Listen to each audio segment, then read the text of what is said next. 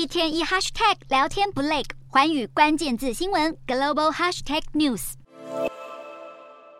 菲律宾总统小马可是在访问日本期间，接受日媒《日本经济新闻》专访。他提到，台海如果发生战事，很难想象菲律宾不会被卷入。由于菲律宾就位在最前线，他期盼不会发生这样的事态。虽然小马可仕并没有明确表示到时候真的会参与台海战争，但根据2014年与美国签订的加强国防合作协议，美军可以轮调驻军，将弹药存放在菲律宾，或是与菲律宾军队进行联合训练。而两国今年二月也同意要增加轮驻的据点。而面对可能发生的台台海危机，最靠近台湾的吕宋岛也有可能增加据点。不过，如果真的发生战事，小马可是也语带保留，表示会需要看看什么对菲律宾才是最好的。